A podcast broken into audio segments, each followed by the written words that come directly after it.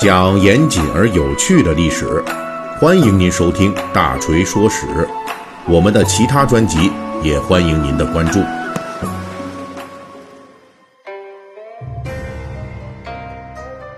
今天我这嗓子啊，还是有点问题啊，当然已经在恢复期了。呃，所以本期的《三国演义》细节解密播讲起来，估计效果还是会受到影响。那么我们《三国演义》细节解密呢，已经持续多期就讲关于兖州的争夺战，就讲到这曹操跟吕布啊，同样陷入到缺粮的困境中，最后没办法了，那就是双方比狠，比谁更没底线。最后呢，曹操赢了，为什么呢？因为他往这个军粮里边掺人肉干啊。那吕布军呢，因为与兖州本土豪强的联盟关系，就导致他只能在尺度方面啊，他施展不开，反受其害，束手束脚。到了公元一百九十五年，终于挺过了一百九十四年年末最寒冷的冬天的曹操，就。又攒够了一点点军粮，然后他又开始主动出击，要寻吕布的晦气了。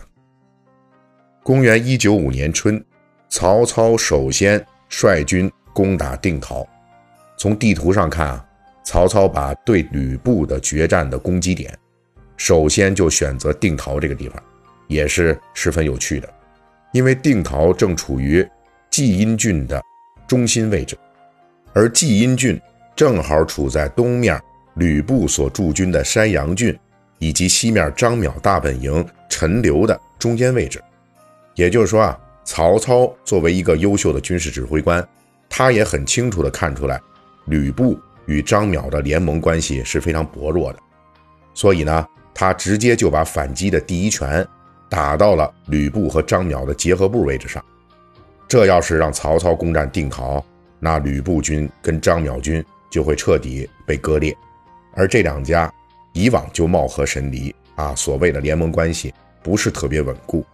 再加上这受到重挫呀，那就有可能直接的瓦解。然而，曹操的这第一次攻打定陶之战，之前虽然千算万算，但是曹操军却没有算到自己的军事实力也下降到了一个非常低的地步，毕竟曹操的人马。刚刚在之前的冬天里边，还大规模吃这掺了人肉干的军粮呢，饱受缺粮困扰之下的曹操军，战斗力下滑也是比较严重的。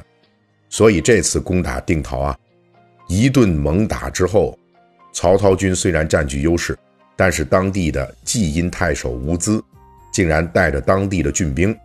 顶住了曹军的攻势。这曹军一时间没打下来定陶。马上这局势就凶险起来了，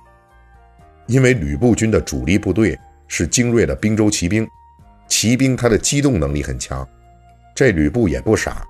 知道定陶这儿啊，要是失守了，那他与张邈的联系就要被彻底切断，所以飞速带兵来救援，于是双方在定陶城下又干了一仗。就在这一仗中，吕布带领的精锐滨州兵。竟然被曹操军给打败了，但是呢，这定陶啊，曹操还是没有拿下来，所以相当于此战，曹操与吕布又打了一个平手。不过曹军虽然攻打定陶没有打下来，但是毕竟击败了吕布的援军，这就让局势更加微妙起来。曹操通过这一战，恐怕也意识到了，通过从公元一百九十四年濮阳大战之后的。这大半年的缺粮状态，吕布军比自己衰弱的更加厉害。虽然定陶攻不下来，但是大家都衰弱了半年之后啊，吕布军也不像以前那么硬啊，那么难啃了。由于定陶久攻不下，曹操军顿兵坚城啊，也非常危险。因为东面的吕布和西面的张邈，很可能继续派兵前来增援，定陶是迟迟拿不下来。那下一次谁胜谁负可就不好说了，所以曹操军在击败吕布援军之后，随即向东追击吕布军，扩大战果。公元一百九十五年夏天，曹操军一路向东啊，打到了巨野。巨野在山阳郡北面，巨野属于曹操军之前与吕布军对峙的前线地带。吕布的部将薛兰、李丰等等这些率军驻守于此，于是曹操军与吕布军就爆发了巨野之战。在小说《三国演义》中，这段情节是罗贯中自己来脑补的啊。他安排曹操帐下的虎将许褚与李丰单挑，两回合就秒杀了李丰。薛兰见势不妙，企图逃跑。结果被曹操部将李典、吕虔所截杀，这薛兰就被吕虔一箭射死。但是在实际的巨野之战中，曹操面临的形势啊，远没有这样的砍瓜切菜啊这么简单。这大锤之前就提到过，吕布军被当地土豪击败的盛世，就在巨野的西边。曹操军实际是联合了盛世当地的反吕的。豪强力量联合出兵攻打薛兰、李丰，在双方交战中，吕布收到消息之后啊，再度引兵来救，结果又被曹军给打败了，吕布被迫退走。随后失去援军的这薛兰、李丰就被曹操军彻底击溃，薛兰也被杀了。巨野之战从战果上来说啊。可以说是曹操军自徐州回师兖州之后，与吕布军交战的第一个全面的胜利。因为之前虽然曹操军也有胜绩，可是，一般都是在吕布军的正面作战中击退吕布军，吕布军的建制并没有被击溃，而且吕布军因为主力是滨州骑兵，机动能力也很强，打了败仗，人家跑得快，所以呢，损失相对就较小，而且战后。很快就能重新聚拢起来。于是吕布虽然也战败过几次，但是很快呢就可以拉起人马与曹操接着干。但是这一次啊，